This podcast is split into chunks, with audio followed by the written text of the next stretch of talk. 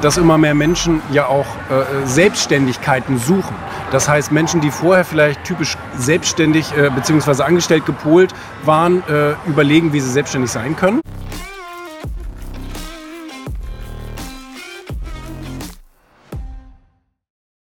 Hast du da Erkenntnisse schon gewonnen in der letzten Zeit, sagen wir Jahre auch, durch das Erfolgsmagazin, wie sich das entwickelt hat mit hochpreisigen Angeboten? Also hochpreisige Angebote gab es ja schon immer. Es gab schon immer wahnsinnig teure Produkte. Ich glaube, es ist jetzt nur ein bisschen mehr gehypt, dass Menschen verstehen. Mhm. Ich habe da letztens ähm, im, im Prinz und auch bei MSN ein Interview zugegeben, ähm, dass immer mehr Menschen ja auch äh, Selbstständigkeiten suchen.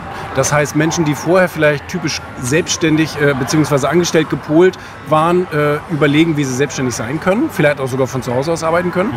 Und da ist natürlich jetzt so ein bisschen diese, diese, diese Trendsuche, was kann man machen, was kann man verkaufen, kann man vielleicht andere Produkte, wie es in den letzten Jahren jetzt gerade passiert ist, andere Produkte einfach hernehmen und sozusagen als Vermittler agieren. Ja. Das heißt, du nimmst die Produkte von Dirk Reuter oder wem auch immer und, und verkaufst die an jemanden anders, hast sozusagen ein hochwertiges Produkt und kriegst deine Provision dafür. Und jetzt ist es halt natürlich ein Trend, eben auch hochpreisige, teure Produkte für so etwas herzunehmen, um selber Provisionen damit zu verdienen.